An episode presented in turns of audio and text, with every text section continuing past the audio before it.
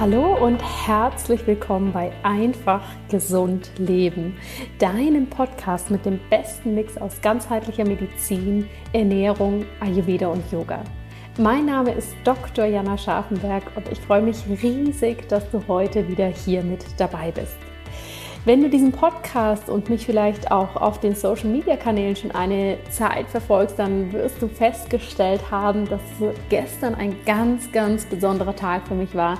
Denn mein erstes Buch wurde veröffentlicht und das war natürlich unglaublich aufregend. Ich habe dir in der letzten Podcast-Episode schon ein wenig einen Blick hinter die Kulissen gewährt und dir erzählt, wie es zu der Entstehung des Buches kam. Und heute möchte ich da noch einen Schritt weiter gehen denn ich möchte dir ganz exklusiv ein kleines Kapitel aus dem Buch sozusagen vorlesen, eine Leseprobe geben, eine Audioleseprobe, dass du hier einen Eindruck bekommst, um was es in dem Buch geht und auch wenn du es vielleicht noch nicht zu Hause hast, hier ein bisschen Mehrwert draus schöpfen kannst.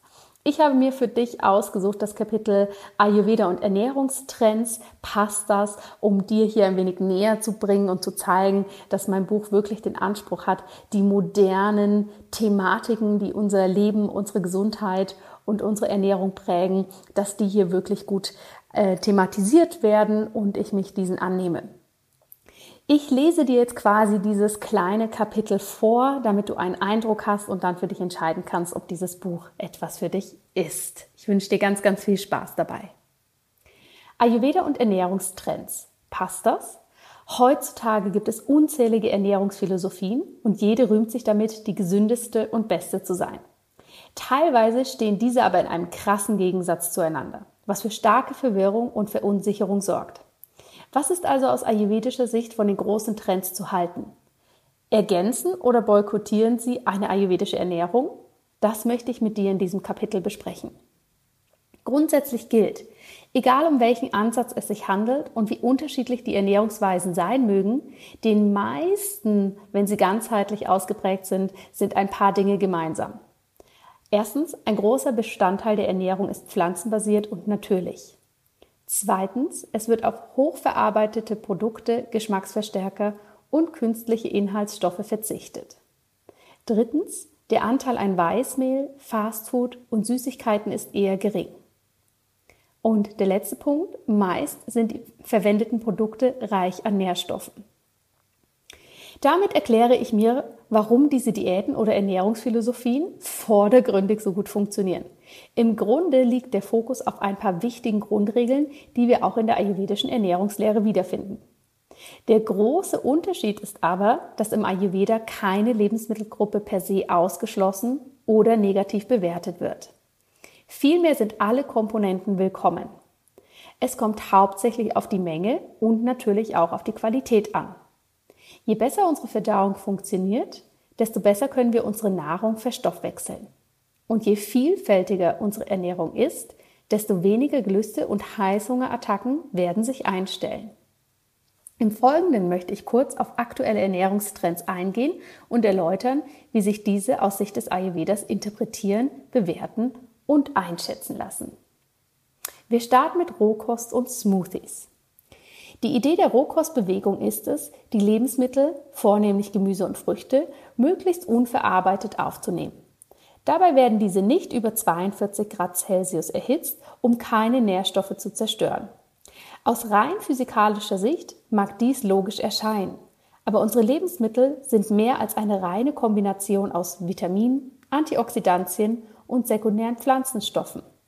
Aus ayurvedischer Perspektive spielen vor allem auch energetische Qualitäten eine wichtige Rolle.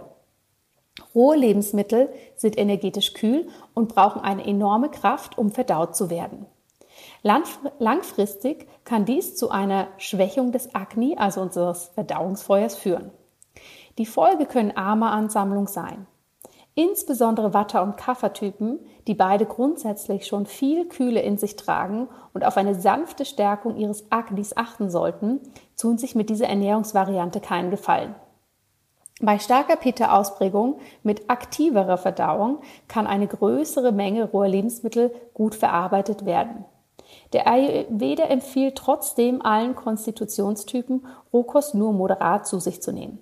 Vornehmlich zur Mittagszeit, wenn wir ein starkes Akne haben, oder in den Sommermonaten, wenn uns saisonal viele frische Früchte und Gemüse zur Verfügung stehen. Ähnlich verhält es sich mit Smoothies. Die Bestandteile sind zwar durch die Mixprozedur schon etwas verarbeitet und in ihre Einzelteile zerlegt, dennoch handelt es sich um rohe und somit energetisch kühle Komponenten. Vor allem, wenn eine Unzahl an verschiedenen Zutaten wild zusammengemischt und viele Früchte und Datteln mit einem hohen Fruchtzuckergehalt verwendet werden, kann dies unsere Verdauung stark belasten. Deshalb hier einige Tipps, wie du Smoothies bekömmlicher gestaltest. Ingwer, Zimt oder Kurkuma als Verdauungsankurbler und Wärmelieferant in den Smoothie geben. Den Smoothie nicht zu kalt trinken. Im Winter sogar mit etwas warmem Wasser zubereiten, wenn überhaupt ein Smoothie im Winter getrunken werden soll.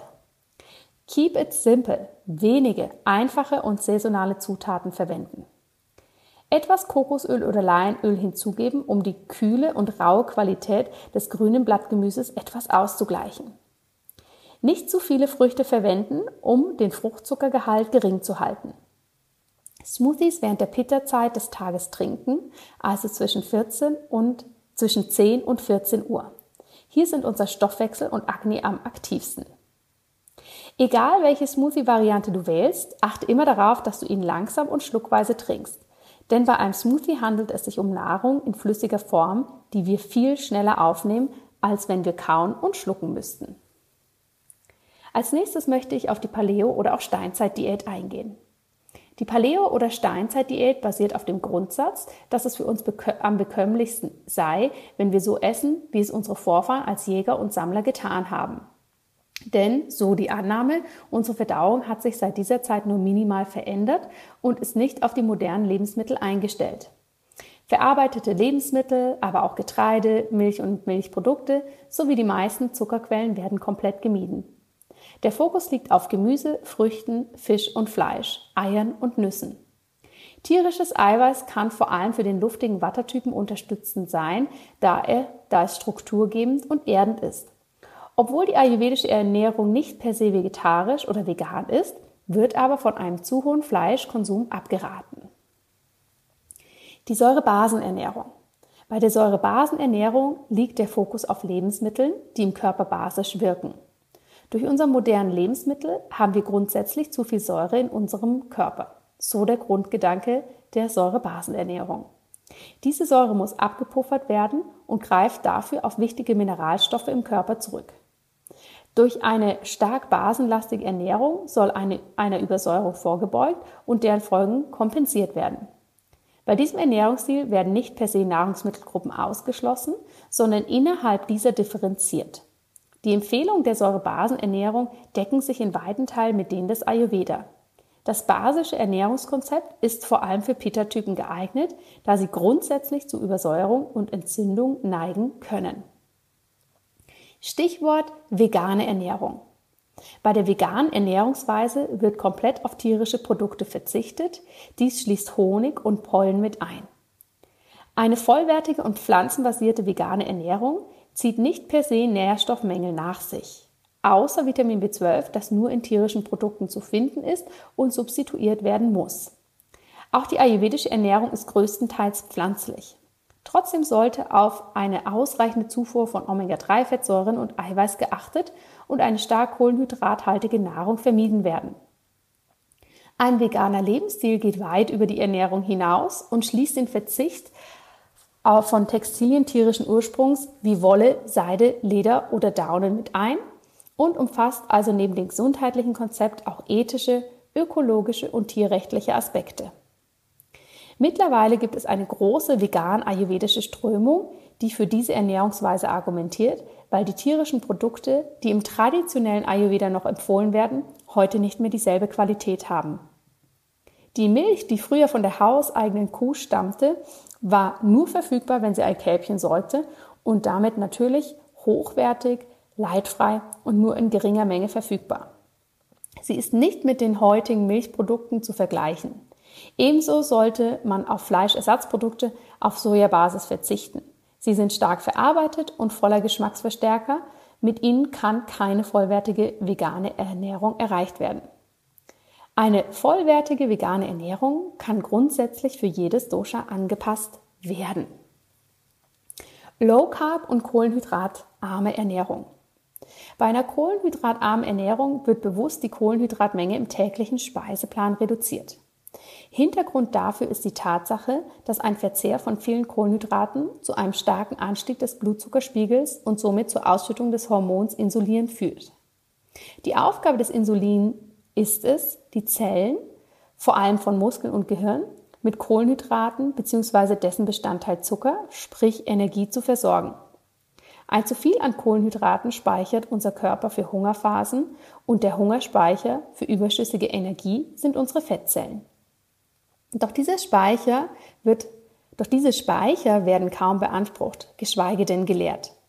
Durch eine kohlenhydratarme Ernährung soll starken Blutzuckerschwankungen und einem Kohlenhydratüberschuss vorgebeugt werden.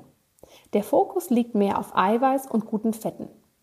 In den Grundzügen ist diese Ernährungsweise für unsere Zeit sinnig, nicht weil Kohlenhydrate böse sind und verteufelt werden müssen, sondern weil sich ein steigender enormer Kohlenhydratkonsum entwickelt hat. Die meisten Fastfood-Produkte, Süßigkeiten, Backwaren und Snacks basieren auf schnell verfügbaren Kohlenhydraten und haben durch unseren schnellen Lebensstil einen zu großen Platz in unserem täglichen Speiseplan eingenommen. Ernährt man sich vollwertig nach den ayurvedischen Grundprinzipien, so nimmt man automatisch eine ausgewogene Menge an Kohlenhydraten auf, die aus komplexen und natürlichen Produkten wie beispielsweise Hülsenfrüchten bestehen. Eine kohlenhydratarme Ernährung eignet sich besonders für Kaffertypen. Das war ein kleiner, knackiger Ausschnitt aus meinem Buch, der dir den Ayurveda im Kontext moderner Ernährungsphilosophien näher bringen soll. Im Buch findest du dann noch weitere Informationen zu intermittierendem Fasten, aber auch zu beliebten Lebensmitteln, die wir im ayurvedischen Kontext betrachten, wie Kaffee, Weizen, Zucker, Milchprodukte und Fleisch. Und das ist natürlich nur ein ganz, ganz kleiner Ausschnitt aus dem Buch. Wenn dich das Buch interessiert, kannst du es online erwerben. Du kannst es aber natürlich auch bei deinem lokalen Buchhändler kaufen. Dort sollte das Buch auch verfügbar sein. Und ich freue mich natürlich riesig auf dein Feedback zu diesem Buch. Es sind schon ganz, ganz viele E-Mails eingegangen, viele tolle ähm, Bemerkungen und Bewertungen von meinen Hörerinnen und Hörern von meiner Einfach Gesund Leben Community. Dafür bedanke ich mich natürlich von ganzem Herzen. Und wenn auch du mich etwas unterstützen möchtest bei der Veröffentlichung dieses Buches, dann würde ich mich natürlich total freuen, wenn du mir entweder per E-Mail ein kleines Feedback gibst oder wenn du das Buch online online bei Amazon gekauft hast, dort eine Rezension hinterlässt, dass noch mehr Menschen sich einen guten Eindruck machen können von diesem Buch und einschätzen können, ob das etwas für sie ist. Ich bin immer noch ganz beflügelt davon, dass dieses große Projekt jetzt geschafft ist, dass ich es wirklich in den Händen halten darf und ja, bedanke mich an dieser Stelle nochmal bei allen, die das möglich gemacht haben und ich hoffe einfach von Herzen, dass es dir eine Unterstützung bei deinem einfach gesunden Leben ist. Ich wünsche dir alles Gute, hab noch einen wundervollen Tag und wir hören uns nächste Woche hier wieder mit einer ganz, ganz spannenden Einfach gesund leben Podcast-Episode.